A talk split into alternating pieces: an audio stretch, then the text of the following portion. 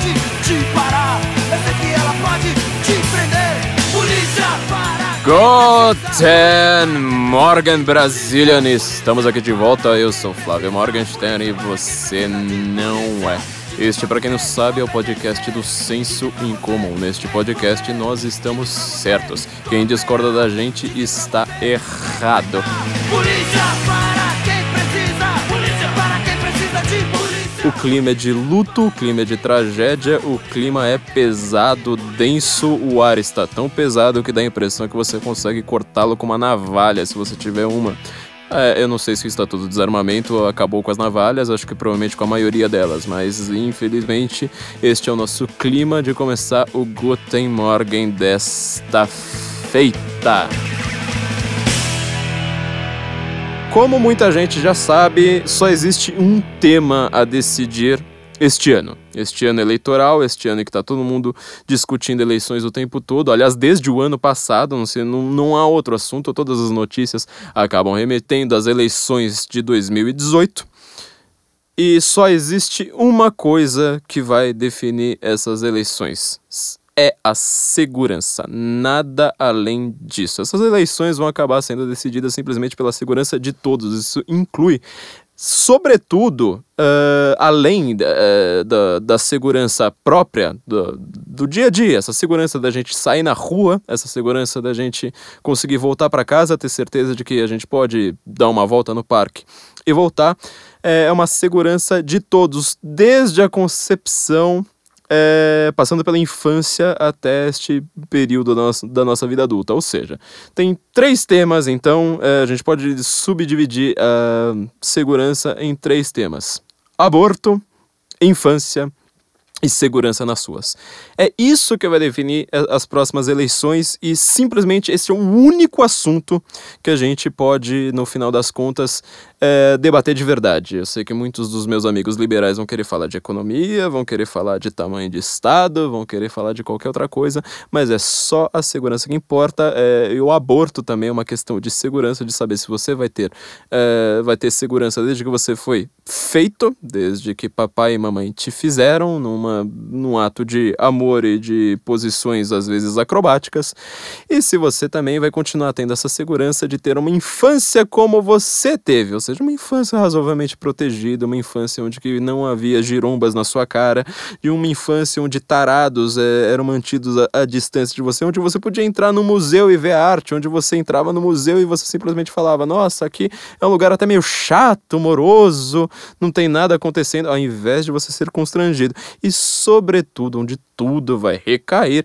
é nessa segurança do dia a dia, de tiroteio, de saber se você vai poder usar um relógio, se você pode pegar um celular no meio da rua, se você vai voltar para casa ao invés de morrer em troca de 50 reais. Só existe isso em debate. No Brasil, qualquer pessoa querendo debater Ministério da Cultura, educação, essa palavra mágica que usam para tudo como se ela fosse uma panaceia perfeita para todos os nossos problemas, tudo isso é secundário em relação à segurança. Bom, temos muito a falar aqui.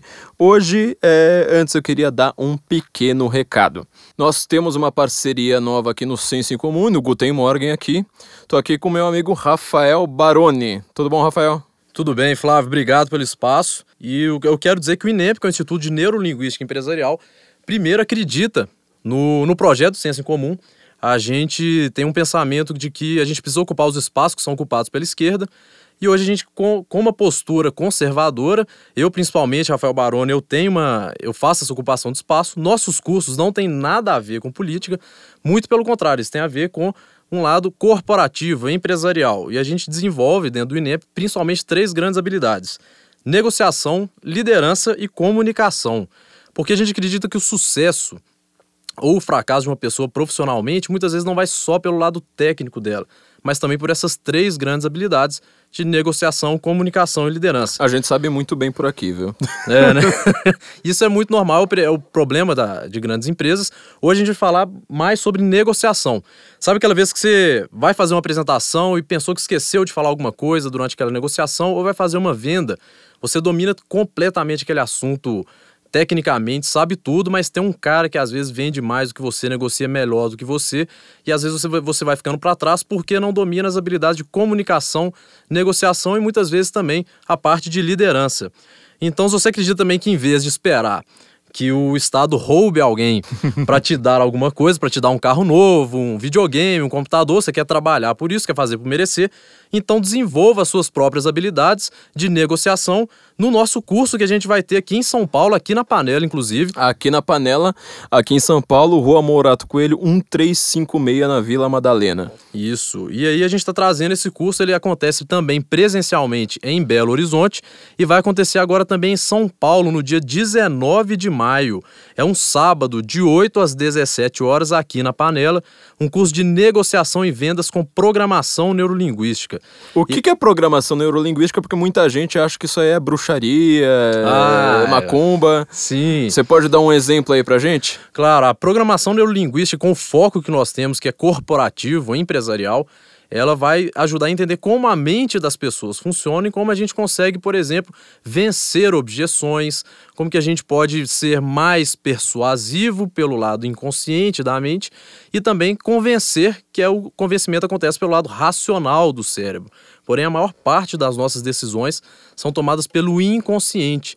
Então, eu preciso saber numa negociação o que, que você realmente quer e o que, que, tá, que, que nós dizemos que são os interesses por trás das posições. Quando você diz que quer algo ou não quer algo, isso não me dá nenhuma informação. Mas se eu converso com você diretamente com o seu inconsciente, eu descubro o que você quer e o que você não quer e o que é mais importante para você naquele produto, naquela negociação. Lembrando que negociação não é só vender, vender um celular, vender um carro. A gente negocia ideias o tempo todo. Aqui a gente está fazendo, por exemplo, no seu programa aqui, no, no Guten Morgen, o que você faz é convencer, vender ideias. Nós vendemos ideias o tempo todo e a Scus vai fazer isso. Em oito horas e um dia, de 8 às 17, a gente vai trabalhar programação neurolinguística, entendendo então perfis psicológicos, dominância cerebral, como a mente das pessoas funciona, porque cada um responde a estímulos diferentes. A gente identifica aquilo nas outras, na, naquela pessoa com quem a gente está conversando, com quem estamos negociando, e aí a gente vai saber como influenciar e persuadir melhor. Se eu então, quiser te vender meu, seu, meu sapato, por exemplo, como é que eu faria? Você pode falar que o seu sapato ele é muito bonito, mas que ele está um pouco velho. Isso. Agora você pode falar que o seu sapato está um pouco velho, mas é muito bonito. E aí, Mas na minha é... mente, o que vai ficar gravado é que ele é muito bonito, porque o que vem antes do mas, a gente não grava, né? Ou seja, a gente tem que inverter, tem algumas técnicas aí da gente inverter esse mais, a gente diz a mesma, mesma frase, só que de uma maneira convincente. Exatamente. Então, a gente dizendo o que vem antes do mas, é uma coisa que a gente vê no curso, né? Essa é uma, uma pílula aí do nosso curso. Mas o que vem antes do mas, é negado. Às vezes eu quero negar. Por exemplo, o Guten Morgen é um programa incrível mas eu não tenho escutado muito. Eu, quero, eu não quero negar o que vem antes. Eu quero dizer, eu quero frisar que o Guten Morgen é um programa incrível. Então vou dizer isso depois do mas. Eu não tenho escutado muito o Guten Morgen, mas o Guten Morgen mas é um programa... É um programa oh, incrível. Que coisa incrível, tá vendo? Exatamente. Esse é aquele, aquele, velho elogio, né? Você fala assim, pô, você tá trabalhando muito bem, tá crescido muito aqui, mas... Mas... Aí ninguém aceita isso como elogio. E para quem vai fazer esse curso, a gente pode entrar onde, qual, qual, qual site? Para fazer esse curso presencialmente, aqui em São Paulo, você pode entrar em contato com o Guten Morgen ou com o INEP através do site inep.com.br, dizer que você tem interesse em fazer esse curso em São Paulo, ou você pode entrar também pelo censoincomum.org e entrar em contato com o pessoal aqui que eles vão agendar e vão dar todas as informações. A gente tem um, um endereço aqui direto para você cair nessa, que é EAD, Educação à Distância, né? ead.inemp, I-N-E-M-P, ead.com.br barra censo. Exato. ead.inemp.com.br barra censo. Exatamente. É exclusividade para os nossos está... ouvintes. Exatamente, porque se você não está em São Paulo, mas quer fazer esse nosso curso de negociação ou outros cursos mais, você pode fazer na modalidade à distância. Então, no ead.inemp.com.br barra censo, você consegue fazer o curso à distância. Então, se você está lá no Amapá, no interior do Pará, você pode fazer esse curso também. Nós temos ouvintes por lá também, viu? Te garanto, a gente tem, tem, tem ouvintes em Amapá. Bom, Rafael, é, é uma honra enorme, muito obrigado. Pode ter certeza, eu, eu não vou poder fazer esse curso dessa vez, mas eu sei que o. Ó, tá vendo? Tô aprendendo, tô aprendendo. Não vou, eu, eu não estarei presente no curso, mas eu sei que o curso é muito bom, senão não, não estaria aqui abrindo meu espaço. Excelente. Muito obrigado pelo espaço, Flávio. Bom programa. Muito obrigado. Bom, voltando ao nosso tema de hoje, segurança. Bom, nós temos aqui uma triste notícia comentar, nós não podemos fazer um podcast de hoje sem comentar. Nós estamos fazendo ah, este podcast hoje, na quinta-feira, dia 15. Estamos gravando hoje na quinta-feira e acabamos de ser, ser informados dessa triste notícia de que uma vereadora do PSOL, vereadora do PSOL, Marielle Franco, uma das vereadoras mais votadas do Rio de Janeiro, foi assassinada a tiros é, junto com o motorista nas ruas do Rio de Janeiro. Tudo indica, não- podem ter, sair muitas notícias daqui para frente é, antes desse podcast ir, ir ao ar, antes de vocês estarem ouvindo, mas tudo indica que foi uma execução. E o PSOL é o partido que mais briga com milícias é, no Rio de Janeiro, então muito provavelmente a gente pode ter uma certa aposta no, no, no- presente momento de que isso foi um caso de milícia. Obviamente, né, quando a gente fala em. juridicamente, a gente fala não há provas, não há provas, a gente não pode acusar ninguém. No momento atual, ou seja, não faz nem 24 horas que esse assassinato ocorreu, tudo indica que é de fato uma milícia, ou seja, um carro parou do lado dela metralhou o carro dela, saiu em disparada sem levar nada. Então a gente pode ter uma certa segurança em falar: olha, isso aí tem toda a cara de, de, de ser uma execução, é, uma emboscada, e por milícias que são os grandes inimigos do PSOL no Rio de Janeiro.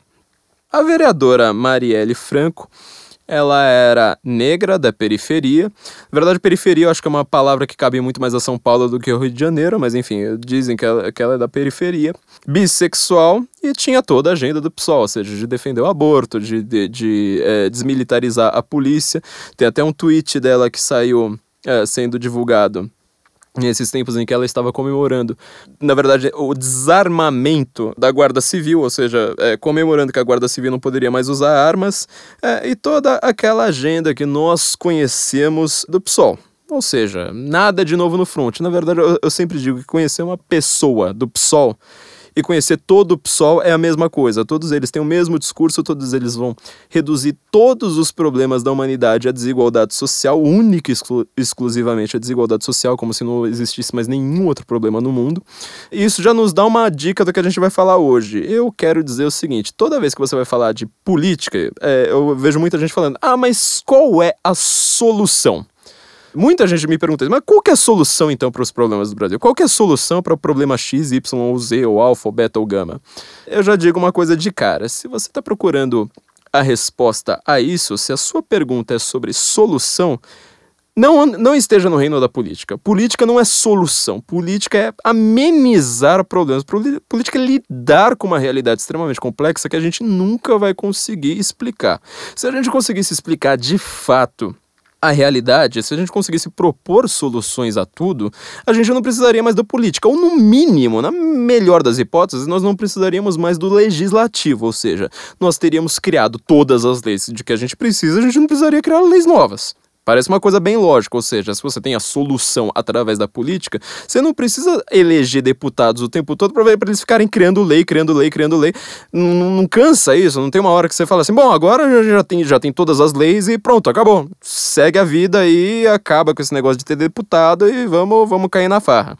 Como a gente vê, isso aí não funciona. É, o, reino da política não é o reino das soluções.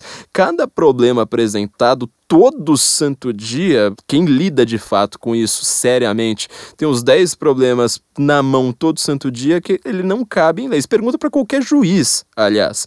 É, um juiz ele vai ver que ele tem que aplicar não só a lei, mas ele vai ter que interpretar fatos que cujos para os quais os legisladores nunca conseguiram pensar. É, Eles nunca conseguiram imaginar uma situação específica que é a situação que a gente enfrenta no dia a dia. Aristóteles já dizia que a ficção é muito mais importante do que a história, porque a história conta o que aconteceu, a ficção conta o que poderia ter acontecido e, aliás, o que poderia acontecer. Quer dizer, a gente consegue com a ficção, com a imaginação, analisar as coisas, ou pelo menos pensar, conceber, ter uma imagem das coisas muito mais complexa do que puramente a história. Então, primeira coisa a dizer: se você está nesse, nesse reino da política procurando soluções, você está no lugar errado. A política ela tem que, no mínimo, no mínimo, no mínimo, na verdade, no máximo também, amenizar problemas. O único problema problema é que justamente os políticos eles não ficam só nessa seara, eles querem se meter em coisas muito maiores. Isto posto, a gente pode chegar a um segundo ponto, isso só com, com esse primeiro pensamento, que é o seguinte: o PSOL, eu tô vendo aqui muita gente no Twitter reclamando, falando assim: ah, mas ela lutava contra a injustiça do povo negro, ela lutava pela, pela periferia, ela lutava por isso e por aquilo, ela lutava pelos direitos das mulheres e tudo mais.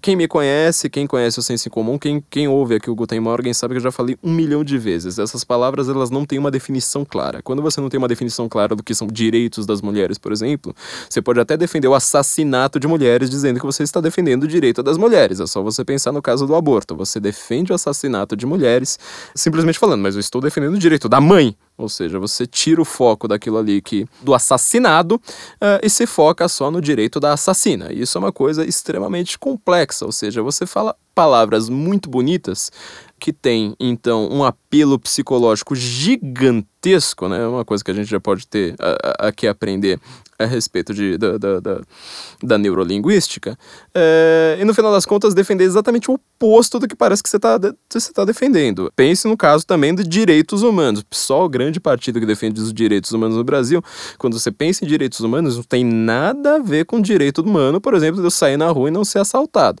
toda vez que eu saio na rua, é, toda vez que qualquer pessoa sair na rua, ela sofre alguma, alguma forma de agressão, seja do Estado, seja de um noia, seja de, sei lá, uma batida de trânsito, não vai ter direitos humanos para essas pessoas. Direitos humanos é uma palavra, uma expressão muito bonita, utilizada justamente para ferir direitos humanos, ou seja, para você defender aquelas pessoas que feriram direitos humanos. Então, assim, não se encante com palavras. É uma coisa que eu vivo dizendo, é, por exemplo, para feministas. Feministas adoram dizer, é, eu sou feminista porque eu defendo os direitos das mulheres. Bom, eu também defendo, sou antifeminista até o osso. Feminismo é uma palavra muito bonita, mas ela representa uma ideologia específica.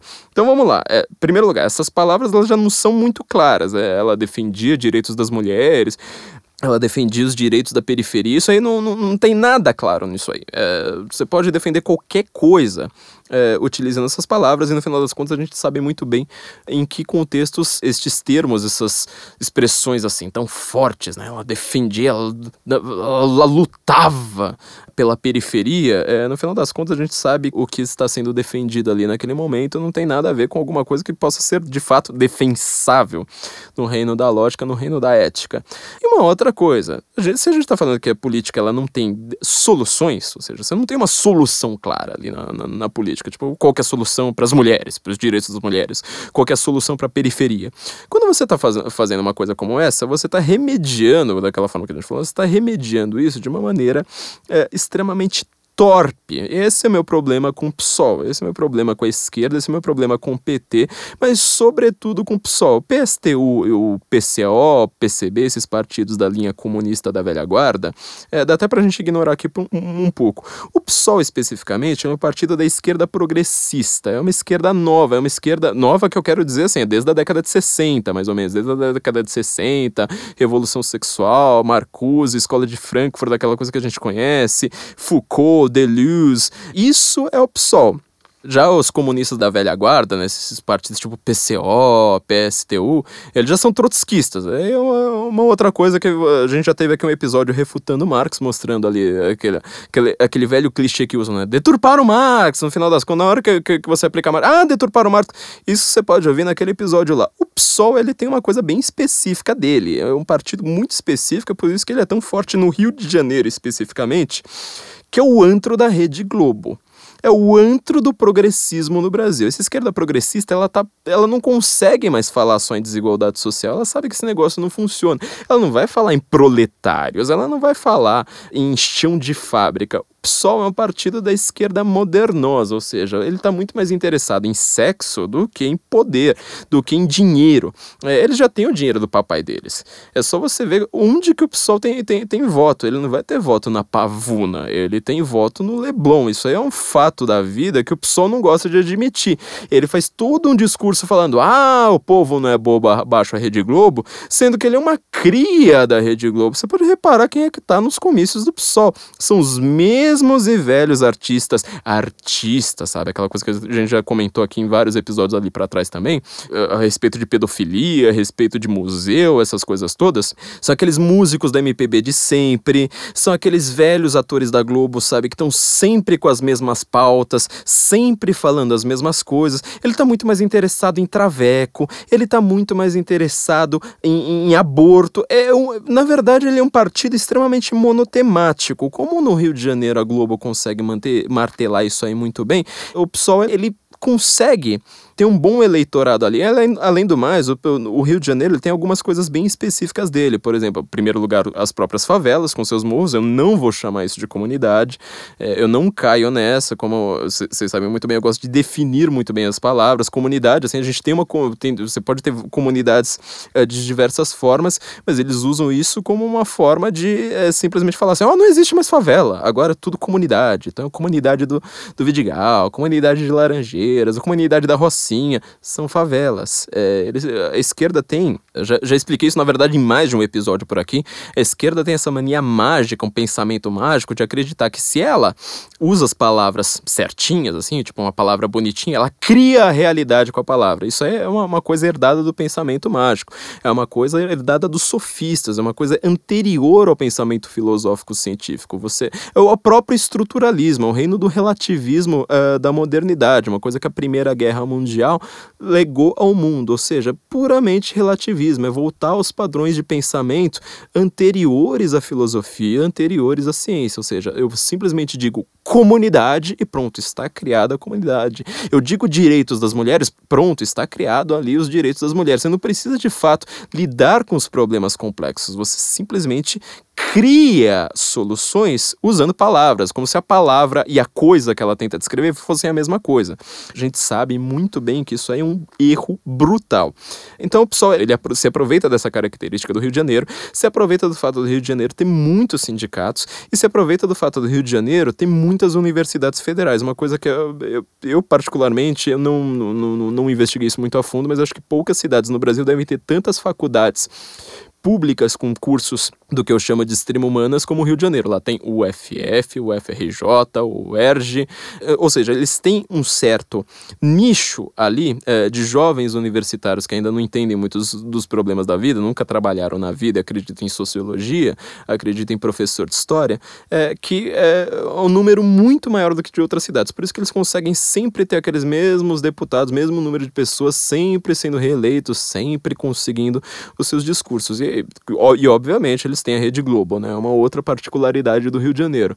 Como eu disse, o PSOL ele adora falar mal da Rede Globo, mas isso é para ter um discurso que pega a rabeira daquele discurso da, da Rede Globo da época do Roberto Marinho, da época da ditadura, como se, a, como se a Rede Globo defendesse as mesmas coisas. Liga no programa da Fátima Bernardes, Aí depois você liga no RJTV, SPTV, qualquer, qualquer programa regional que você queira. Depois você vê as novelas da Globo. Depois você pega o Jornal Nacional. Depois você pega a novela das nove da Globo. Veja em qual momento ali teve uma pauta anti-esquerda. Sobretudo, você pega o programa do Luciano Huck, óbvio, né? Já que a gente tá falando de, de eleições, pega o problema ali do Luciano, pega o programa do Luciano Huck, vai ter uma pauta ali que não seja pró-PSOL, você entendeu? Ela pode não ser pró-PT, mas às vezes ela vai lá não se entende muito bem com o PT, porque o PT ainda tem a sua velha guarda. O PSOL não. O PSOL, a única velha guarda que ele teve foi esse racha que existiu, essa briga que existiu na semana passada, do Babá com o João Willis. Que o João Willis, obviamente, eu não preciso explicar que ele é uma cria da Rede Globo, ele é uma cria das universidades federais do Rio, do, do Rio de Janeiro, pelo menos as universidades estatais do Rio de Janeiro. Ele é uma cria dessa esquerda progressista. O Babá, não. O Babá é um, um, um trotskista da, da velha guarda, é, que tem menos voz dentro do PSOL, falando, olha, mas é, colocaram uh, o João Willis, ele tá apoiando Boulos, o Guilherme Boulos para presidência, eu nunca quis apoiar esse cara, porque acho que esse cara é muito modernoso, não sei mais o que, e olha que o Boulos é um, um dos poucos do, do, do, PSOL que ainda tá, tá querendo voltar às bases ali, falar em MST e tudo mais, né, o, o resto do PSOL não, mas ainda assim, o Babá ainda acha ele muito modernoso, é, e começou até aquela briga ali, a gente adora quando a esquerda é fratricida, ela começa a se matar, eles começam a se matar entre si. Mas veja só, você está vendo que o PSOL ele é uma esquerda bem específica, bem declarada no, no, no Brasil, ela, ela, é separada do resto da esquerda. Mesmo uma Manuela Dávila, mesmo uma Luciana Genro, que são pessoas assim que têm uma, mais contato com uh, jovens, eles não conseguem ter essa aura do PSOL do Rio de Janeiro, essa aura assim toda, uh, eu ganho eleições, eu sou deputado, eu sou o cara que, é, que tá lá na bancada fazendo barulho. Nem a Luciana Genro, que é do PSOL, ela consegue ter é, essa cara da esquerda jovem, da esquerda renovada, da esquerda que só pensa em banheiro para transexual. Como a gente já falou aqui lá para trás, né? Hoje em dia só se pensa na criança traveca, você não pensa em absolutamente mais nada, não existe outra pauta, não existe mais nenhuma outra preocupação. Então assim, você tem um uma situação no, na, da esquerda brasileira, o PT está nessa crise que a gente conhece, que a gente já analisou aqui muito bem, é, todo mundo já sabe, ou seja, ele tinha uma, um discurso que se provou completamente falho na realidade, é, e ele agora está se voltando àquela base lá de falar, não, agora a gente vai regular meio de comunicação e botar metalúrgico nas ruas. Isso aí não, não, não convence mais ninguém, só que o Lula ele tem um apelo muito grande na população, quer dizer, o PT tá morto, o Lula não tá, mesmo que ele seja preso, o Lula não está morto. Aliás, mesmo que o Lula morra de fato, vamos, sei lá, daqui a 10, 20 anos, muito provavelmente como o Getúlio, Getúlio também não está morto, né, nesse aspecto, é, ele é um símbolo aglutinador muito forte nas eleições e para contar a história do Brasil. É, os professores de história realmente acreditam no Lula. Então, assim, o Lula, ele sobrevive, o PT não. E o PSOL agora está tentando a, aparecer como uma uma nova alternativa aí para contar os fatos. Só que a gente vê, qual que é a política do PSOL? Como que ele remedia os problemas da sociedade? Como que ele vai analisar o problema do Rio de Janeiro, que é gritantemente óbvio que tem um problema de segurança? Rio de Janeiro, assim, eu, acho que eu não preciso explicar isso muito para as pessoas, não preciso me alongar muito. O problema do Brasil inteiro é a segurança, ou seja, nós tivemos 64 mil homicídios em 2015 e só os catalogados, né? Isso aí tem, uh, tem muito, esse número sobe muito na hora que você vai analisar assim caso a caso, tem aqueles casos que não são uh, esclarecidos pela polícia, gente que some, gente que está desaparecida. Você pode chutar ali facinho que a gente está acima de 70 mil homicídios por ano. É, lembro desses dados de 2015. Em 2016, eu só peguei a primeira metade do ano que foram 32 mil, ou seja, no primeiro semestre semestre 32. Continuando no segundo semestre, você vai bater o mesmo número é, de 2015, ou seja, mantendo ali 64 mil homicídios por ano. Você pensa nisso, em uma década, você tem um décimo do Holocausto, entendeu? Em uma década morre gente no Brasil como o décimo do, do Holocausto é gente sendo assassinada, é, às vezes a troco de nada, às vezes porque saiu com o carro, às vezes porque é, andou com o celular na rua, às vezes simplesmente porque estava andando de noite, às vezes, no caso do Rio de Janeiro, até de dia, sendo morto a troco de nada. Qual que é a solução do PSOL para isso? A gente está vendo que a grande ideia do PSOL é controlar mais a sociedade. É, meu amigo Wagner Clemente Souto, ele fala uma, uma, uma, frase que eu acho basilar, assim, acho que em uma frase ele conseguiu resumir muito da ciência política, que é falar, a direita é baseada em autoridade, a esquerda é baseada em controle. O que o PSOL tenta fazer para diminuir, supostamente diminuir a violência, porque eu realmente não acredito que eles se interessem por esse assunto, teve mortos e mortos e mortos e mortos neste ano, policiais mortos, famílias mortas, gente, sabe, grávida que morreu, tomou tiro, teve que fazer parto de emergência. Eu não vi um, um pio do PSOL. Não ouvi nada, assim. O PSOL tava se lixando para isso.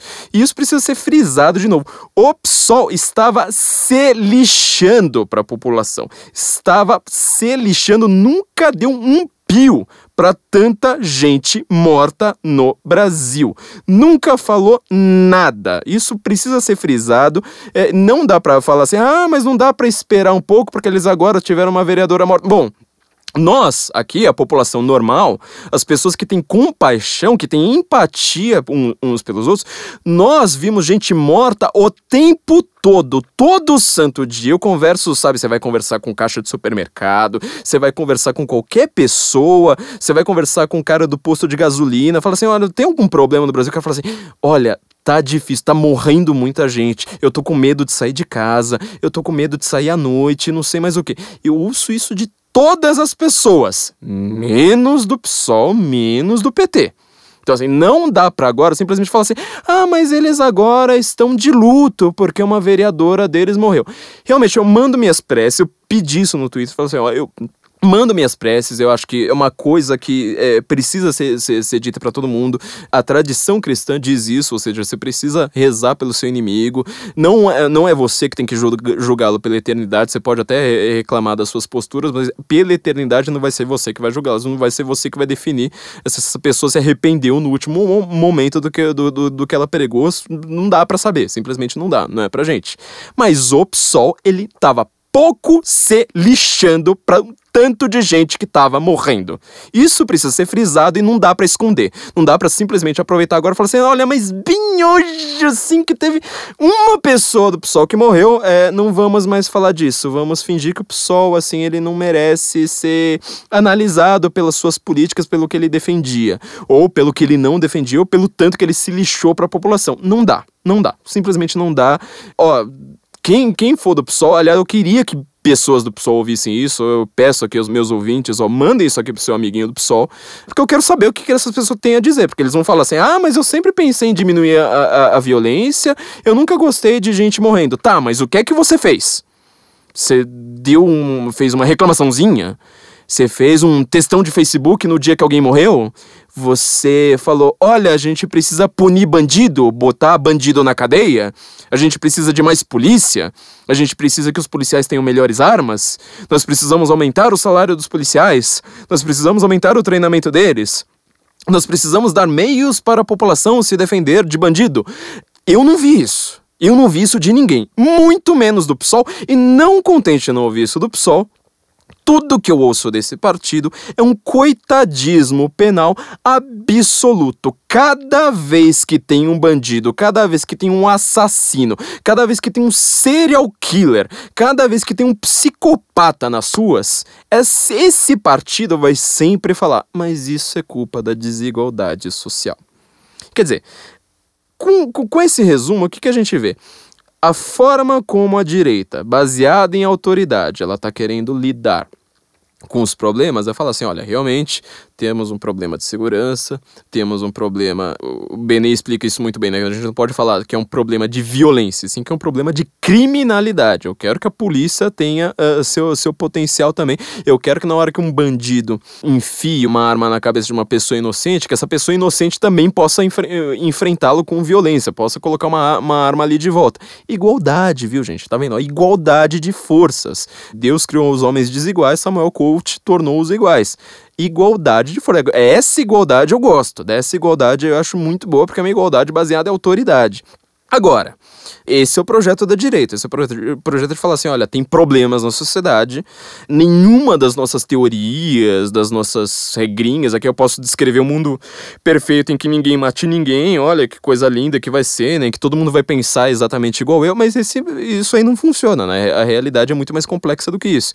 Então, nós temos remédios para a sociedade baseado em falar assim: olha, eu quero que as pessoas continuem vivas Entendeu? Olha, é, é, esse é o projeto da direita, que as pessoas continuem vivas. É por isso que eu acho que as pessoas podem acabar concordando comigo, porque eu acho que eu tenho um projeto tão interessante que minha ideia é falar: continuem vivos. Evitem que outras pessoas tentem te matar. Olha que interessante. Enquanto o projeto do PSOL é baseado em sempre afunilar tudo para desigualdade social, quer dizer, se houver o caso de um assassinato, vamos supor, um dos vários assassinatos do Rio de Janeiro, você pode escolher a dedo qual deles você quiser. Falar assim, olha, aqui teve o caso de um cara que pegou uma arma, atirou numa pessoa no meio da rua. Pode ser um policial, em confronto, etc., em emboscada. Também eles morrem em emboscada, também morrem por causa de milícia. Policial adora, sabe, vive morrendo por causa de milícia. Eles adoram é, enfrentar quem são Uh, os caras ruins dentro da corporação, entendeu? Uh, eles não, não, não, é porque o policial ele é policial que quando ele comete um ato de bandidagem fala assim: ah, mas ele não é bandido, ele é policial. Não, ele, ele é um bandido. Ele é um bandido fardado. E a direita nunca falou assim: ah, mas se é policial então pode ser bandido. Nunca. Eu nunca vi uma pessoa de direita falando isso. Nunca. Zero, zero, zero, zero, zero. Todo mundo do PSOL, todo mundo que tá lá, sabe, bancando esquerdinha no Facebook, no Twitter, no seu apartamento no Leblon, todos eles falam para mim: "Ah, mas você vai ver, ah, pode ser que o bandido que tenha matado seja policial". Então, é bandido, é bandido. Eu nunca vi ninguém. Vocês acusam a direita de fazer isso, mas eu nunca vi uma única pessoa de direita, ou mesmo uma pessoa normal, sabe, uma pessoa normal no meio da rua falando uma coisa dessas, falando que uh, um, um, cara fardado ele pode matar inocentes no meio da rua. É todo mundo considera esses caras bandidos, certo? Mas aí, quando não é policial, quando, quando é um caso de inocente, fala assim: ah, tá, ó, então o cara matou uma grávida ali na fila do banco. É, sabe o que, que é? É culpa da desigualdade social. É culpa da desigualdade social. Você reparou que ele troca o problema? Um problema factual, que a direita fala assim, ó, baseado em autoridade, eu primeiro eu tento fazer uh, essa pessoa, essa pessoa vítima, no caso ali, é, se defender como ela, como ela possa, caso uh, ela não consiga se defender, nós temos de ter uma autoridade, autoridade, para prender o assassino. Já a esquerda, ela faz exatamente o contrário. Ela fala assim: bom, então o problema não é desta pessoa, o problema é da sociedade. Nós precisamos corrigir toda a sociedade para que então é, não tenha mais esse problema. Só que aí você repara numa coisa: como eles vão corrigir a sociedade? Para você corrigir toda a sociedade, você precisa ter mais poder do que toda a sociedade. Quer dizer, o PSOL é um partido ainda, é, você pode chamar de reformista, mas ele ainda é um partido que ele tem o seu verniz revolucionário. Ou seja, ele quer trocar todas as leis, todo o nosso sistema, todos os nossos costumes. Ele quer, ele, ele quer reformar a família, ele quer que você tenha uma relação diferente com a sua vovó, ele quer eh, abolir as religiões, aquela coisa do João Williams, né? Fala assim: ah, esses fascistas aí uh, da bancada evangélica rezaram Pai Nosso. Até onde vai o fascismo do Brasil? Aí no momento seguinte ele vai lá e fala assim: ah, um bando aqui na Câmara dos Deputados, a religião mais brasileira. Todo mundo joga isso na cara dele, ele nunca responde, ele tem vergonha de lidar com a lógica pura da realidade. Ele tem uma vergonha absoluta, porque ele sabe que no final das contas ele está extremamente contraditório. Sim, você não precisa ser um mestre da lógica, aquilo ali é, é contraditório é, até para uma velhinha ali que estudou até a quarta série. Então, eles querem reformar toda a sociedade revolucionando tudo, então eles precisam ter mais poder concentrado simplesmente nas mãos do PSOL, certo? É, é, é essa visão que eles têm tudo para eles é, é, é, uma questão de falar assim: olha, a, a sociedade está tão errada que nós, como seres iluminados, como seres que estudaram no FRJ, como gente que acredita em Marx, como gente que acredita em Marcuse, é, nós, como os intelectuaizinhos Foucaultizados, que leram Vigiar e Punir, acreditaram que alguma página daquele livro representa alguma coisa da realidade, nós, sozinhos, vamos reformar tudo, inclusive os outros políticos, inclusive o judiciário, inclusive todas as leis, inclusive todos os costumes da sociedade. Por que será que eu não gosto do PSOL? Porque eu me sinto simplesmente como uma massinha de manobra na mão deles. Eles acham que eu sou realmente uma massinha de modelar, na verdade, não sou de manobra. Né? Manobra que eles, quem eles conseguem manobrar é a militância lobotomizada deles. Mas eles acham que eu sou uma massinha de modelar. Fala assim, bom, agora você não vai ter mais a, a mesma relação com a sua mãe, com seu pai, com seu filho, com a sua esposa. Você vai ter que ser tudo diferente, vai ter que ser tudo assim, sabendo baseado em drogas, em sexo livre, em simplesmente ter impulsos. Não controlar esses impulsos até a hora que a, que a feminista começa a reclamar. Aí você tem que ser puritano, aí você tem que ser vitorioso vitoriana e você tem que controlar todos os seus impulsos. Você repara que é uma coisa assim extremamente contraditória, ela não consegue se sustentar. É uma visão ideológica, uma propaganda frequente para falar assim: olha, você tem que é, satisfazer todos os seus desejos e que se qualquer pessoa reclamar disso, ela é uma moralista obscurantista. É, você não pode ter morais, essa moral cristã, essa visão ética conservadora, você não pode ter nada disso. Você tem que satisfazer todos os seus desejos, tudo aquilo ali que você considere que seja sua vontade, você tem que ser um pansexual absoluto. Só que aí, na hora que a feminista ela vê o reflexo daquilo, daquele próprio que ela defende, ela vai lá fala assim: Ah, mas aí eu recebi uma cantada de pedreiro no meio da rua. Aí fala: Bom, então é, é, acho que a gente vai ter que ser vitoriano, puritano, moral, né? Enfim. Só que eles não fazem isso com autoridade, eles fazem isso com controle, entendeu? É, você repara que a, a questão da segurança do Rio de Janeiro do Brasil inteiro, na verdade. Né? O São Paulo não está muito melhor do que, do, do, do, que o Rio de Janeiro. Tem cidades que elas podem ser menores do que o de Janeiro, mas elas, é, em matéria de proporção, elas estão ainda mais violentas do que o Rio de Janeiro, como é o caso de Porto Alegre. Curitiba, por sinal, já ficou mais violenta do que São Paulo recentemente. É, o Nordeste tem cidades como Natal, que são consideradas uma das cidades mais violentas do mundo, é, assim como Recife, Olinda, Fortaleza, terra do Ciro Gomes. A questão questão da segurança, ela é, é baseada num, num, num, princípio muito simples, muito simples, pelo qual, assim, ele é tão simples, pra você ter uma ideia, mas tão idiotamente simples que até a Márcia Tiburi consegue entender. A ideia é basicamente o seguinte: se você tiver vontade de alguma coisa, a moral conservadora, de direita, reacionária, cristã, fundamentalista, o que mais você quiser chamar, ela simplesmente vai dizer: se você tiver, que, quiser ter alguma coisa que ela não é sua, trabalhe por ela. Vai lá, tipo, se você não tem dinheiro, se sua família não tem dinheiro, você vai trabalhar para quem tem dinheiro, ele vai falar assim: olha, bom, então vamos fazer o seguinte, eu enriqueço um pouco mais aqui com a minha empresa, com você sendo meu funcionário eu te dou uma parte dessa riqueza. Nós dois enriquecemos juntos, pronto, acabou o problema. Aí você vai ter dinheiro, depois de um tempo trabalhando, você vai ter seu dinheiro, você compra aquela coisa. Essa é a moral conservadora cristã. Eu, como uma pessoa que nasceu na periferia, sabe? Já morei em Itaim Paulista, já morei em Itaquera, morei no Belenzinho, morei na Vila Guilherme, eu posso dizer com muita sabe, com toda a autoridade, falar assim: ó, oh, isso aí é bom, isso aí funciona. A minha família não tinha nada. Tive tio que já dormiu é, numa geladeira que não funcionava, porque eles não tinham cama. Eu nasci numa casa que tinha oito irmãos. Todo mundo morando junto, praticamente num único quarto. É, hoje eu tenho algumas coisas, posso até não ser uma pessoa rica, mas eu tenho uma coisinha ou outra, simplesmente porque eu falei assim: bom, sabe o que eu posso fazer? Eu posso estudar eu posso estudar. Daqui a pouco você simplesmente fala assim, ó, contenha o seu desejo por um tempo contenha o seu desejo. Você vai lá trabalhar a ideia do seu desejo e do tempo. Isso aí é, funciona para tudo na vida, não funciona só para economia pura.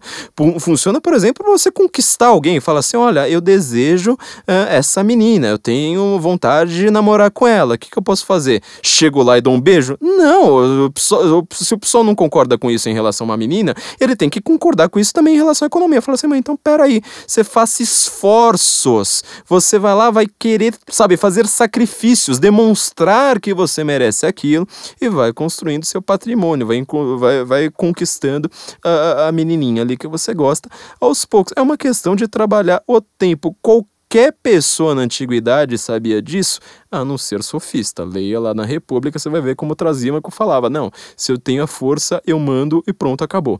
É, a gente está vendo que hoje o PSOL é o partido anti-Sócrates, anti-filosofia, anti-ciência. Ele é o partido do Trasímaco, dos, dos sofistas e da força bruta. Falar, se você quiser algo, é onde que a Márcia Tiburi a, a, acha que é, é assim que funciona. Se eu quero algo, eu simplesmente enfio uma arma na cara de uma pessoa, pego aquela coisa para mim. Então você entende, na verdade, a gente está com uma questão de segurança muito forte no Brasil porque assim, tá desesperadora, todo mundo sabe, é, não dá mais pra gente sair na rua. A gente tá precisando voltar a, aos bons e velhos costumes. É, sabe aquela coisa bem chata mesmo, assim, sabe? Moral e bom, bons costumes, tratar bem as mulheres. Tem um pouquinho de castidade, sabe? Se segura um pouco, vai tomar um banho frio, sabe? Se você quer um Playstation, ó, vai trabalhar, não precisa ter outro Playstation agora, sabe? Trabalha um pouco. Em vez de ter um Playstation, sabe? Vai pra uma biblioteca, estuda, é legal. Você vai aprender coisas antes.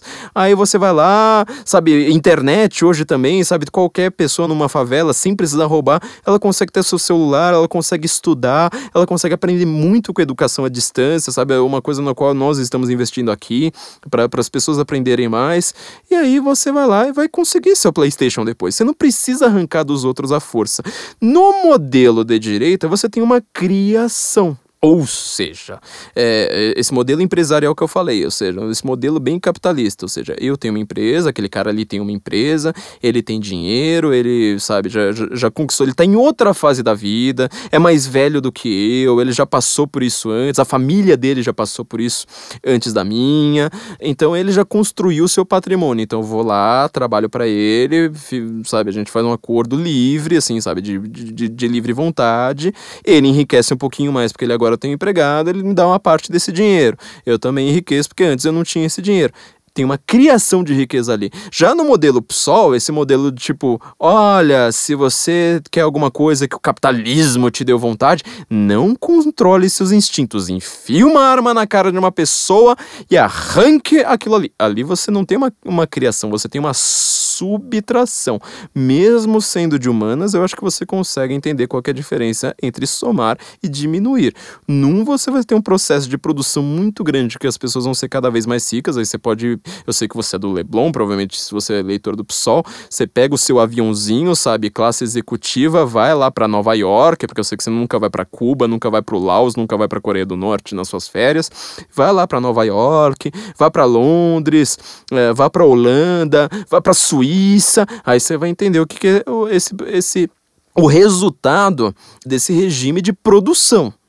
Agora, se você quiser ver o resultado do regime de subtração, aí você vai para o Rio de Janeiro, aí você vai para uma favela, aí você vai para um lugar onde que ninguém cria nada, onde que as pessoas estão constantemente subtraindo-se uma, uma, uma, as coisas umas das outras. Você entende qual que é o pequeno problema que eu tenho com o PSOL? Você entende que, na verdade, eu não confio é, tanto nesse partido? Então falaram tanto assim a respeito de politizar a morte dela. Em primeiro lugar, essa política, essa vereadora, Marielle Franco, ela própria é uma política. Ela própria lidava com segurança pública. Ela própria estava lá é, comemorando o fato da Guarda Civil, é, que poderia ter tentado, pelo menos, protegê-la. Ah, mas não teria chance porque foi uma emboscada. Bom, enfim, se, se, se, você tem uma arma ali, se você tem um policial ali por perto, se você tem qualquer pessoa, se a chance aumentou de zero absoluto para 0,0000001%, eu defendo essa política que vai, tipo, te dá uma chance, te dá uma micro chance. Talvez você não consiga realmente sair vivo com, com, com essa micro chance. Só que eu prefiro isso do que o zero absoluto. Eu prefiro isso do que você simplesmente falar assim, bom, então, morra, morra. É, a visão do PSOL de, de tentar controlar a sociedade através de controlar armas, através de controlar instrumentos, através de controlar. de não controlar instintos, aliás, né? De simplesmente falar assim: olha, é, vive e deixa morrer, é tudo culpa da desigualdade social. É, essa é uma visão do tipo assim: olha, se alguém aparecer algum dia, de repente o cara tiver noiado, o cara tiver muito emaconhado o cara estiver ouvindo muito funk, a gente desmilitariza a PM ainda, ainda por cima, e a gente vai, e o cara vai lá de repente assim, aquele dia azarado, ele tá lá chapado, ele quer uma correntinha de ouro que a sua vovó te deu e tá no seu pescoço. E você é uma menininha de 13 anos. Então o cara vai lá, tipo, simplesmente pega uma faca, faca maior que ele conseguir na cozinha da, da mãe dele, enfia a faca no seu peito e arranca sua correntinha. Qual é a visão do pessoal a respeito disso? Vamos supor que você tem um pouquinho mais de dinheiro do que ele. Bom, a visão do pessoal é: é culpa da desigualdade social, azar o seu morra. É isso, foi tudo que eu ouvi do pessoal na vida. Sabe, eles não dizem isso formalmente, mas é, é, o único recado que eles me deram na vida foi: é culpa da desigualdade social e morra. Problema é seu. Ninguém vai chorar no seu velório. Você é uma pura estatística e olha, a gente aumentou a desigualdade, a gente conseguiu corrigir a desigualdade social. Agora sua correntinha tá na mão do pobrinho, do pobrinho. Olha, coitadinho. Ele que é o oprimido. Você que tomou uma facada no peito e morreu, você não é nada. Você era simplesmente uma burguesa, etc.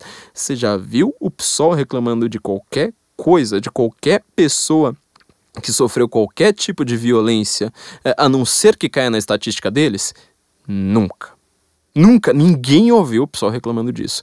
Então, é, não adianta agora simplesmente falar assim: olha, mas é, não pode falar de armas agora, não pode falar de polícia agora. Onde já se viu uma coisa como é? Não, agora é justamente a hora em que a gente tem que fazer isso. O Olavo de Carvalho, de quem vocês tanto reclamam, eles têm, ele tem uma.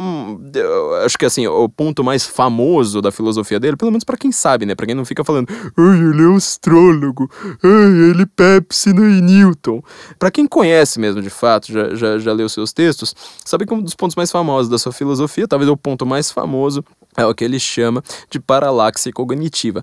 Em termos não filosóficos, aqui fazendo uma redução brutal na sua filosofia, assim, uma coisa bem tosca, é, só para só para explicar para o grande público, o que ele quer dizer é o seguinte: tem muita gente que tem um discurso pronto mas que o próprio fato dele, dele fazer esse discurso já contradiz o discurso dele. Entendeu? Então, quer dizer, é como eu falar assim: olha, eu não estou dizendo isso aqui nessa sala. Só que o fato de eu acabar de dizer isso aqui nessa sala já mostra que eu tô.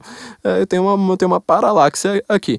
E no discurso político atual, a paralaxe cognitiva, isso não é só no Brasil, mas a paralaxe cognitiva é a regra todo mundo quer ter um, um, discurso maravilhoso sem ter uma experiência na hora de proferir esse discurso minimamente cabível. O caso mais claro, Marcelo Freixo. Marcelo Freixo ele fala: "Eu sou a favor da campanha do desarmamento. Eu acho que o problema da violência são as armas, não são as pessoas, não são os bandidos, onde você viu uma coisa como essa, bandido não, não, imagina, são as armas. Se as pessoas não andassem armadas, tudo seria melhor e o problema, o, o, o, como a gente vai solucionar amenizar a violência no Rio de Janeiro é com mais iluminação. Aí eu faço uma pergunta. Tá, senhor Marcelo Freixo. Primeiro lugar, você acha que o Rio é um lugar mal iluminado? Porque ele para mim é muito claro. Eu não sei, eu tenho um vídeo aqui que eu posso te mostrar, gravado às 4 horas da tarde no outono em Londres. É sério, 4 horas da tarde. Do lado da casa do primeiro-ministro, do ladinho ali, tá? Inclusive você vê ali a casa do primeiro-ministro, Downton, uh, Street, se eu não me engano, número 10. Não tem um poste aceso. E é uma escuridão que eu não consigo achar a minha própria mão.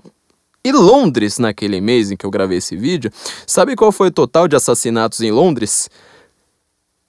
Zero. Zero. Em Londres passou um mês com zero assassinatos. Então, me parece que não é luz. Eu acho que o Rio de Janeiro é razoavelmente bem iluminado. Parece que tem uma coisa ali no Rio de Janeiro que não tem em Londres, chamada Sol. Eu não sei se você já ouviu falar. Tá, se você não, não conseguir achá-lo olhando para cima, tá ali, sabe, no símbolo do seu partido. Tem um solzinho ali. Parece que é iluminado. Então, assim, seu, seu discurso não tá batendo ali muito bem com a sua própria experiência. Segundo lugar, se você tá falando que, que armas são um problema, que armas não trazem segurança, por que, que você gasta tanto com segurança armado? E por que, que você gasta o nosso dinheiro? Quer dizer, eu não posso ter um segurança armado porque eu não tenho dinheiro. Tudo bem, eu não sou carioca, mas assim, se eu fosse carioca, eu não teria dinheiro porque o meu dinheiro está sendo arrancado da minha mão para pagar o seu segurança. Você tem o direito, né? Mas e a população? Quer dizer, você acha que não pode ter segurança armado, mas você desarmou seus seguranças? Você fala assim: não, eu vou andar junto com o povo. Eu vou falar assim: não quero mais carro blindado, eu não quero mais segurança. Eu comecei o podcast passado, nosso episódio passado com o Benê Barbosa, fazendo justamente essa piada. Ó, não deu um dia, um dia que eu publiquei o podcast, acontece uma coisa como essa você tem coragem de falar: ah, arma não ajuda na segurança. Ah, porque na verdade o desarmamento ele é uma maravilha, tá diminuindo os homicídios. Ah, porque na verdade assim ninguém precisa ter essas coisas. Mas você manda seus filhinhos, você manda sua esposa, você anda sozinho sem segurança armado, Quer dizer, seu próprio discurso já contradiz o que é que você está dizendo. Eu lembro, por exemplo, de um caso aqui de São Paulo, do MC da Leste. Vocês lembram que esse cara morreu? MC da Leste, ele era desses funkeiro É, eu não sei se ele é funk ostentação, sei lá que raio que era, mas ele foi assassinado. Aí a família tava lá falando: ai meu Deus, nós exigimos que a polícia dê prioridade ao caso. Dê prioridade, né? Porque assim, quando você é famoso, quando você é um famosinho de esquerda, aí a polícia tem que te dar prioridade. Aí não, você não é mais o comum das pessoas, né? Você não é igual eu. Assim, você, você não é uma estatística, você não é uma pessoa que morre assim, igual policial morrendo, igual, sabe, 100 pessoas morrendo por dia no Brasil. Não, não, é prioridade. Aí a polícia, olha, é obrigação da polícia investigar. Eu vou ler aqui, ó. Isso aqui foi o que a família do, do MC da Leste falou, que exigia que a polícia investigasse tudo. Eu vou ler aqui a letra da música Apologia do MC da Leste, ó. Aqui.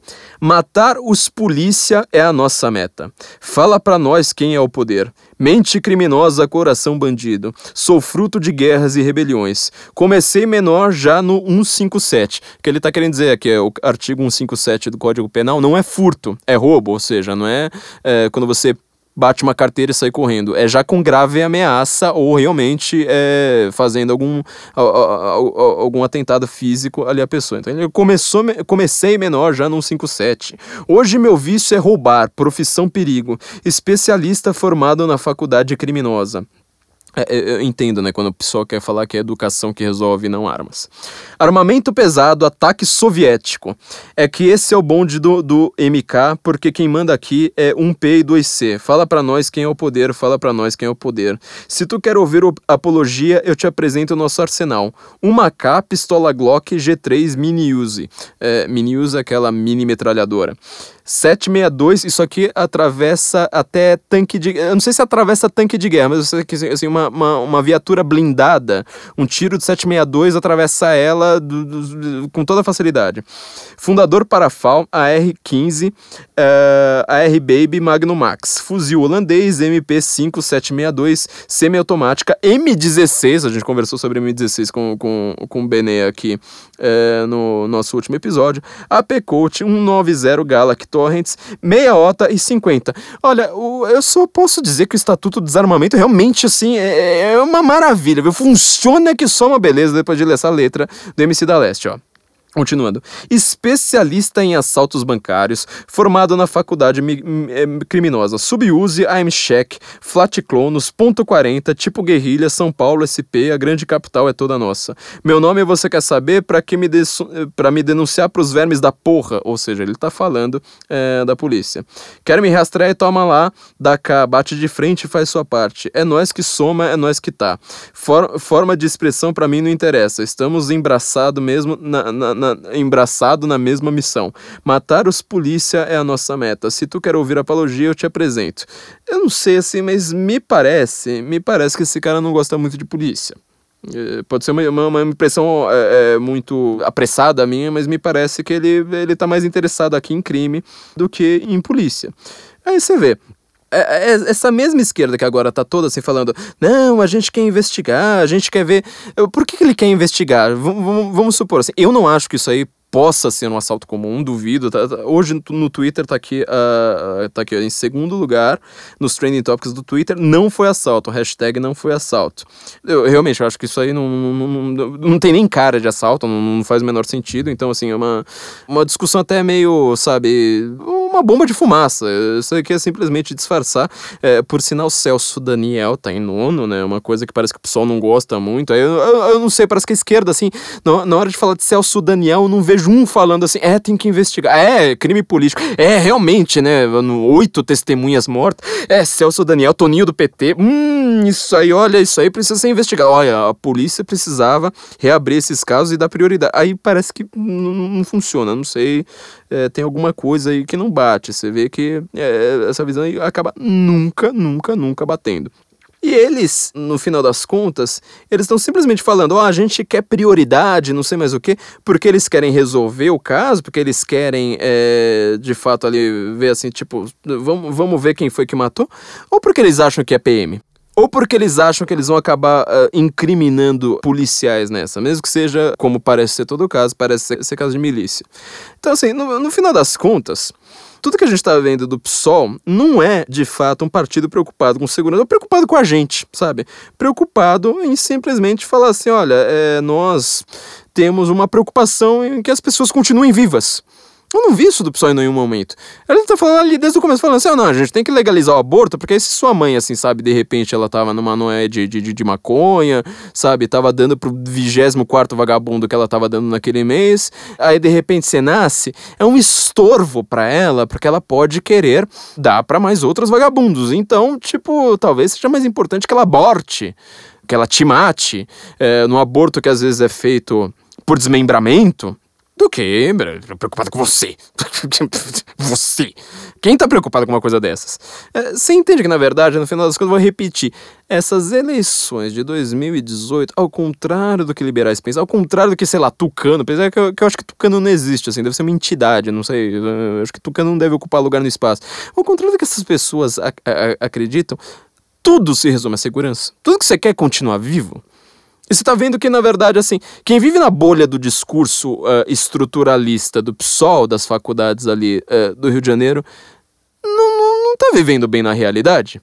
Que as pessoas que vivem na realidade, sabe essas pessoas que estão falando, chamam Bolsonaro de mito, essas pessoas que, sei lá, estão lá falando, ó, oh, é, vai ter arma sim, em 2019 a gente vai voltar a ter arma, revogar o Estatuto do Desarmamento. Todo mundo vai lá e fala assim, bom, então, o, o Bolsonaro é o discurso da Globo News, é o discurso da Band News, é o discurso de tudo quanto é jornalista que nunca viveu a vida real sabe, que deveria noticiar o mundo real, mas não vive a vida real, lembra lá da paralaxe cognitiva do Olavo de Carvalho? Então eles vão falar assim, não, então, esses caras, eles, esses Bolsonaro, bo, esses caras tipo Bolsonaro, eles, eles voltam porque eles são populistas, bom, o que, é populista no caso? É simplesmente fala assim, ó, o povo tem necessidade de segurança, eu vou cuidar da segurança.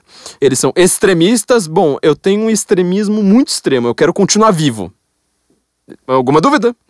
Eu quero continuar vivo, eu sou extremista nessa. Sou fundamentalista nessa, ó, eu quero continuar vivo, eu não quero que o Noia me mate, mate meus entes queridos, mate, sabe, criança, primo, é, vovó, não, não quero, não gosto, eu, eu, acho chato, eu acho meio, sabe, brega, eu acho, não sei, vai ver meu, meu obscurantista também, né, porque eles defendem uma moral, falam assim, não, olha, não pode sair pegando uma mulher pelos cabelos e, e pegando uma bala. Aliás, você repara, né, eles têm esse discurso completamente feminista anti-estupro, sendo que quem defende defende castração química para estuprador é quem? É, não é o PSOL. Quem defende que o homem tem que ter uma moral antes mesmo da lei chegar nele, ou seja, de novo, autoridade não controle. Ele tem que ter uma moral antes da lei chegar nele. É, é uma moral cristã, são valores, é família, é costume. Quem defende isso, de novo, é a direita, não é a esquerda. Eu nunca vi o PSOL defender nada disso. É, no final das contas, você tá vendo. A gente tá querendo continuar vivo, a gente tá querendo ter segurança, a gente tá simplesmente querendo falar assim: olha, me deixa viver e não me encha a porra do saco. Esse, sabe, esse para mim é meu, meu lema de. Eu, eu, aliás, eu trocaria o ordem e progresso por essa frase: me deixa viver e não encha a porra do meu saco. É, é isso. Entendeu? É, é, enfim, precisa dizer mais alguma coisa? Agora você vê, assim, ó, vamos ver lá, por exemplo, um Gregório do Vivier. Esse cara que ele se. É igual Cota, né? Sabe, sabe que se, se autodeclara? Ele se autodeclara humorista, nunca ninguém riu de uma única piada dele. Ele vai lá e posta assim: ó, tiraram a vida de Marielle Franco. Assassinaram uma guerreira. Por ser negra, por ser mulher e por ser guerreira. Por ser negra? Por ser mulher. Quer dizer, não existe no Quer dizer, a gente tem problema de segurança no Brasil, claro, mas não existe no Brasil uma guerra civil de brancos contra negros. Você viu alguém lá falando, ó, oh, Ku Klux Klan, mesmo os carecas do ABC, sabe aquele. Eu, eu vi tese eu já li dissertação de, de, de, sociologia. Inclusive, um cara que ele falou assim, eu perguntei pra ele, mas você é skinhead? Eu mandei um e-mail pra ele, o cara falou, não, imagina, imagina, imagina. O cara tava fazendo uma, uma, uma, tese sobre skinheads no Brasil. E falando, ó, tinha, tinha grupos carecas do ABC, se eu não me engano, não eram deles, mas tinha grupo de carecas, esses caras aí que falam, nossa, os nazistas, não sei mais o quê. Tinha lá um monte de nordestino, um monte de gente, sabe? Não tem, não tem, não tem alemão suficiente no Brasil pra, pra, pra montar uh, grupo de skinhead. Meu, os alemães do Brasil estão lá no sul, sabe? Plantando uva é, sabe? Falando tudo, tudo sem os plural também. Mas o cara, ele define tudo pela ótica da luta de classes. Como não tem classe, ele vai fazer a ótica do branco contra o negro. não vi, assim, não tem a menor chance, a menor chance, a mais remota chance de ter havido uma emboscada, né, por ela ser mulher. Falando assim, olha, nós somos homens, machos, machões alfa, vamos fazer uma emboscada porque ela é mulher. Ou então, nós somos brancos, nós temos loiros, olhos azuis, nós somos loiros e nós vamos fazer uma emboscada nela por ela ser negra. Não tem a menor chance. Mas o Gregório do Viver posta isso neste momento e já está assim, ó, com 19 mil curtidas. Você vê o que, que é o nível de, de alguém que lê Gregório do Vivier. É gente que tem realmente problemas. É gente que não enxerga a realidade. É, ela vai lá, ele vai lá e continua. Marielle dedicou sua vida à luta contra a injustiça e a barbárie. Como eu disse, né? É, é, fácil você ter palavras bonitas ou palavras fortes, palavras assim de forte apelo emocional, sem conteúdo nenhum. Sem ter nenhum conteúdo. É, contra a barbárie. Isso não pode ficar assim, não podemos nos calar. O que ele quer dizer com isso? Ele quer dizer que agora a gente precisa ter polícia. Já sei que agora a gente precisa ter arma. Hum, olha, essa, essa, isso aí foi uma ideia, hein, do Gregório, ó. Você tá de parabéns, você tá, você tá evoluindo, hein? Agora, você vê, é, no mesmo dia, acho que foi no mesmo dia que isso aí aconteceu, ou um dia anterior, o traficante Nem da Rocinha deu uma entrevista pro El País, El pa País Brasil. Também já deu uma entrevista pro El País Brasil. O traficante Nem da Rocinha tava lá falando uh, que quer votar no Lula. Oh, mas quer votar no Lula, que quer ler a biografia do Stalin. Bom, eu, eu, concordo, eu já li biografia do Stalin, aliás, mais de uma. Já li muito, muitos livros que não são propriamente biografias do Stalin, mas é, que mostram muito da vida do, do, do Stalin por analisar o comunismo. É, eu recomendo, ó, se você quiser ler, ó, eu recomendo A Corte do Czar Vermelho, o melhor livro sobre isso é do Simon Sebag Montefiore. Melhor livro a respeito da vida do Stalin, uma super biografia do Stalin, assim como, por exemplo, eu recomendo a biografia do Adolf Hitler, minha preferida de Joachim Fest. É, quem ouviu meu episódio a respeito do nazismo sabe que eu tive que estudar alguma coisa. E eu adoro estudar a vida de tirano porque, pra, pra saber, assim, ó, eu quero que o mundo não seja desse, dessa forma, então eu quero é, outra coisa. Só que o Nem, ele não fala desse jeito. O Nem, ele não fala assim, nossa, eu quero estudar a biografia do Hitler pra, enfim, né, pra, pra, pra, pra me educar. Não, ele quer estudar a biografia do Stalin porque ele quer ser igual ao Stalin. O Nem ele está sendo acusado da morte de duas modelos com tiros. Ele era uma pessoa que mandava pobre, negro, sabe, é, favelado, pro micro-ondas, sabe, igual no Tropa de Elite, sabe, de colocar um monte de pneu, encher de gasolina, coloca o cara lá dentro e tem risco fósforo. É, era assim que ele matava. Esse cara, a Tremura, sabe? Lembra da Tremura? Acho que é Denise Tremura, já foi candidata até a vereadora, deputada, sei lá que raio que é. Ela que falou que ela tinha muita experiência com segurança pública porque ela, por causa de anos que ela passou jogando jogos, joguinhos de videogame de tiro.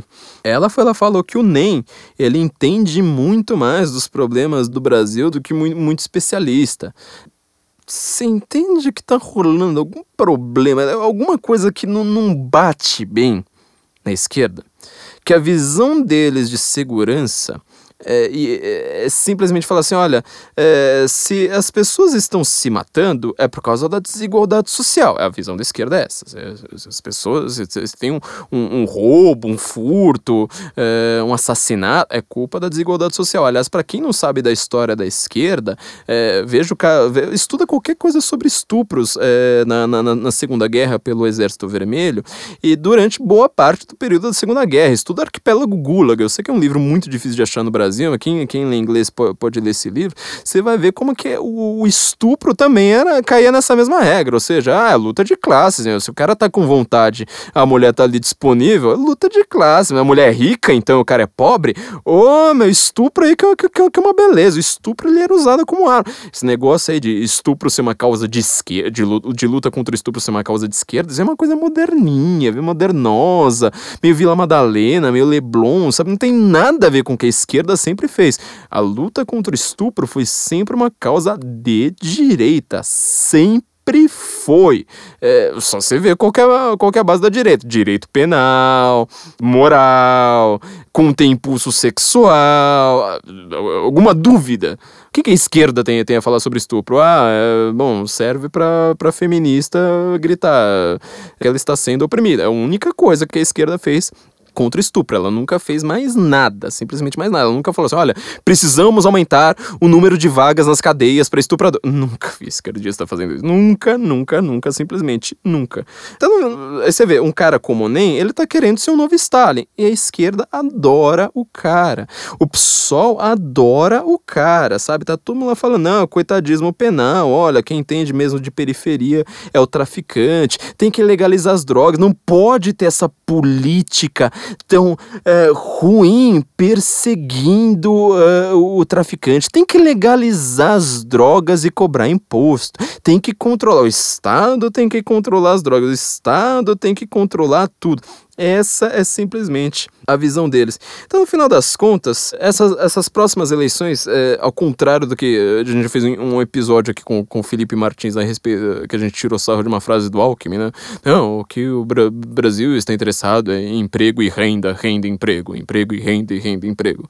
Tudo que você tiver de dúvida na vida, é, pensa, você não pode ser o PSOL, e caso você não seja o PSOL, veja se você não está sendo um pouquinho Alckmin. Se você for um pouquinho Alckmin, assim, tipo 0,001%, também não seja, entendeu? Tipo, quando você estiver contra o PSOL, contra o Alckmin, você já vai estar num caminho, um caminho muito bom, sabe? Você, você pode não ser um gênio, você pode não ser lá muito inteligente, você pode não ter lido todos os livros do mundo, mas você já vai estar muito mais, mais, mais bem cotado para estar tá certo simplesmente pensando, olha, viva a vida, quais são os problemas reais das pessoas, quais, qual o meu problema real, qual é a minha experiência. Será que eu consigo sair na rua três horas da manhã mexendo no celular pra, porque eu fiquei, sabe, com insônia, eu vou dar uma corrida no parque?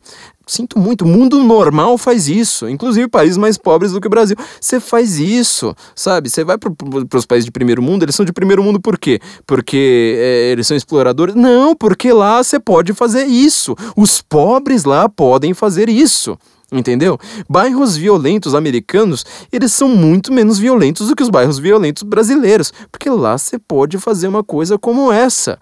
Lá você não tem uma proibição do tipo, se você sair de casa, olha, ah, por um acidente do destino, por causa da desigualdade social, alguém vai enfiar uma faca no seu pescoço, você, ah, você vai morrer, né? Aí ninguém vai chorar. Direitos humanos não vão chorar, a pessoa não vai chorar, o Marcelo Freixo não vai falar, olha, um sem teto morreu, para sem teto para ele é só o Guilherme Boulos, né? Não vai ter nada disso. E no final das contas, a única pessoa que fala, tá, tá, tá, falando de, de, segurança pública é quem tá, uh, mesmo sendo ignorado pela mídia, a mídia falando o tempo todo que ele é fascista, populista, lista e fóbico, é, sabe, é, não adianta, não adianta, porque a realidade ganha da mídia. A realidade ganha da mídia. Não adianta você ficar lá falando o tempo todo. Ah, porque desarmamento. Olha, revogar o Estatuto do Desarmamento é um, é um revisionismo histórico.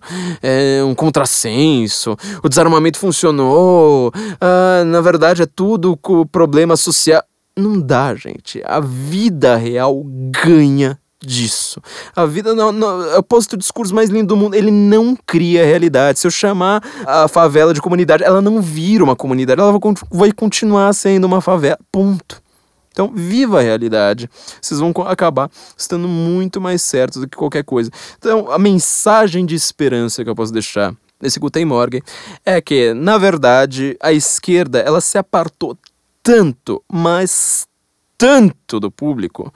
Teve um, um, seu apelo com Lula, porque era o Lulinha Paz Amor, mas na verdade o, o, esquerdista ele pensa no Lula do Duda Mendonça. Ele não pensa no Lula real, que ele não conhece o Lula real, ele não tem, sabe, pessoal lá no, no, no, no sertão lá que, que dá voto fácil pro Lula.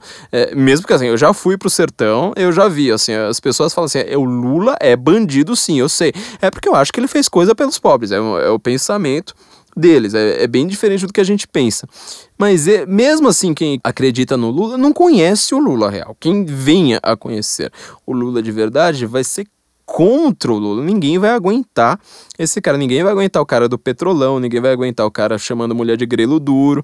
Ninguém aguenta uma coisa como essa, a não ser gente militante ideologizada. Só que essas pessoas elas já se apartaram da realidade há muito tempo. Então, toda vez assim a gente tem uma uma certa dúvida, assim, tipo, mas será que a direita vai conseguir mesmo? Será que a gente não vai ser dominado pela esquerda de novo? Como que vai ser toda essa questão? É, é muito simples. Viva a realidade.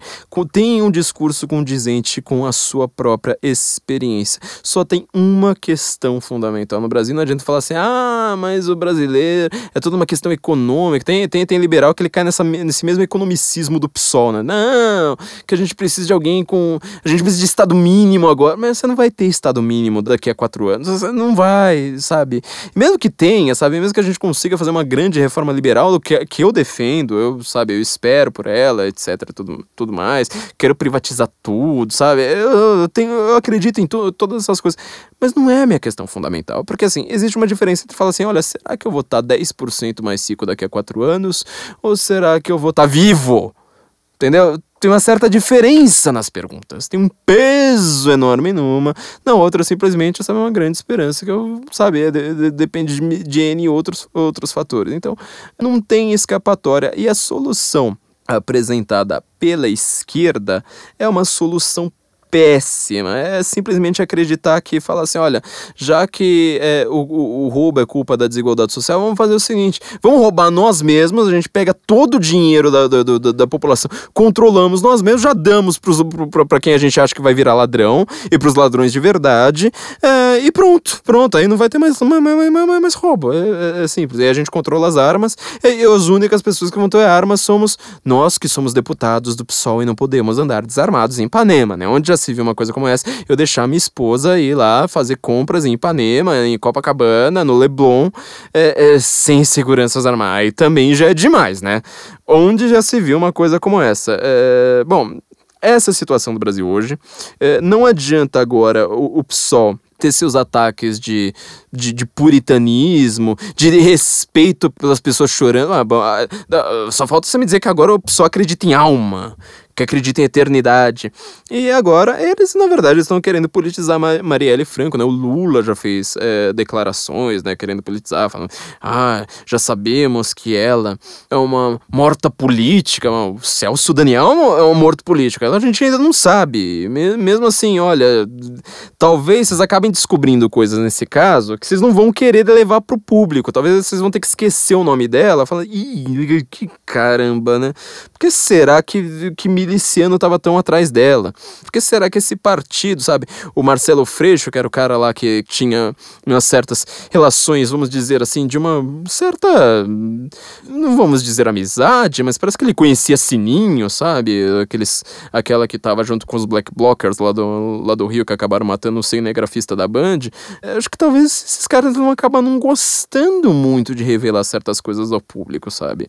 No final das contas, a gente sabe que, no, no, na verdade, se, se a gente for perguntar para os bandidos do Rio é, em qual partido que eles votam, eu tenho certeza que eu sei qual é a resposta. Eu tenho, não, não tenho a menor dúvida. Bandido do Rio e eleitor desse partido tem a mesma visão, sabe? Que os bandidos do Rio querem e o que os deputados desse partido querem é praticamente a mesma coisa. Eu não consigo ver diferença nenhuma. Simplesmente não vejo diferença nenhuma. Zero, zero, zero, zero, zero, zero. E inclusive no fato de eles estarem armados, eles quererem o resto da população desarmada. Até nisso eles são idênticos. Eu não consigo mais ver simplesmente diferença nenhuma. Então, é, esse é o nosso recado. Se a gente quiser entender qual é a situação do Brasil, como é que vão ser as eleições de 2018, eu só tenho a dizer uma única coisa: é segurança. Quando a gente explica isso filosoficamente, né, tipo, olha, mas é uma continuidade, a gente quer continuar sem. Sabe, fica até brega. Fala, mas, tipo, tanto, tanto gasto para falar o óbvio, é, e no final das contas é isso que as pessoas não entendem. É isso que eu não vejo o jornalista entender na hora de falar de segurança no Brasil. Bom, é isso, gente. Eu queria lembrar a vocês novamente, mais uma vez, que nós temos aqui é, um novo parceiro aqui no Guten no Senso em Comum. Vocês podem é, entrar no, no, no site deles também, do INEMP, é, também pelo sensoincomum.com. É, se vocês entrarem em ead.inemp.com.br barra senso, vocês vão ter esse curso de que a gente falou aqui no começo, curso de programação neurolinguística. Vocês vão aprender muito. Eu, como um uma pessoa que estuda linguística, eu falo assim, olha, até é, para você não ser tapeado, é, é, bom que você entenda como é que isso aí funciona. É, é uma coisa assim extremamente importante para quem quer convencer alguém de algo e convencer não significa manipular, às vezes é simplesmente convencer. Eu quero te convencer de muita coisa. Eu passei aqui uma hora tentando te convencer. Espero que pelo menos meus argumentos tenham dado muito bem, mesmo eu ainda sem ter feito esse curso. Também quero lembrar para vocês que você que está procurando emprego, você que é um sociólogo, você que é um eleitor do PSOL, olha só, se você provavelmente deve estar procurando emprego para viver a vida real, para você ter um discurso condizente com a realidade. Então não se esqueça também do nosso parceiro, é, a CV para VC. Você vai entrar em sensoincomum.cvpravc.com.br. De novo, sensoincomum.cv para vc.com.br, currículo para você. É, você, eles vão fazer o currículo para você, porque você provavelmente também deve estar tá culpando, fazendo a mesma, mesma coisa que o PSOL, sabe? Você nunca diz que o problema tá com você. Fala assim, não, mas eu não consigo emprego por causa da economia, da sociedade, da desigualdade. Não, o problema está em você, meu. Cara, você que não sabe fazer currículo, eu também não sei, não tenho a menor dúvida quanto a isso.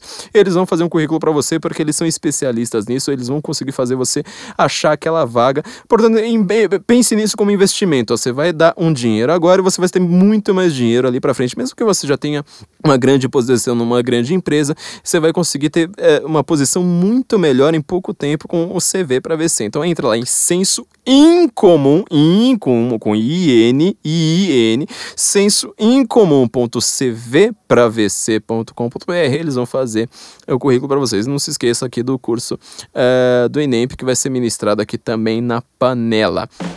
Então nós ficamos por aqui. Não se esqueça de assinar também nosso feed, curtir nossa página no Facebook, é, nos seguir no Twitter. É, nós nos ouvimos na semana que vem. Guten Morgen, Brasília.